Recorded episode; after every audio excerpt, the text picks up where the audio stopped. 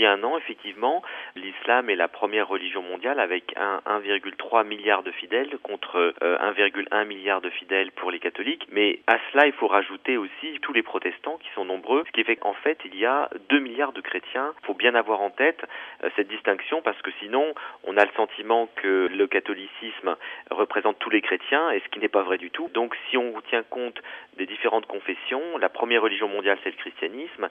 Mais si on divise les protestants, les orthodoxes, et les catholiques, on peut dire effectivement à ce moment-là que l'islam est la première religion mondiale. L'augmentation vient essentiellement du taux de natalité. cest vous avez une légère progression de l'islam par conversion, mais l'essentiel de la progression de l'islam euh, au cours des dernières décennies vient essentiellement du taux de natalité qui est très élevé, alors que la relative stagnation du catholicisme vient du fait qu'il est essentiellement implanté dans des pays où le taux de natalité est beaucoup plus faible.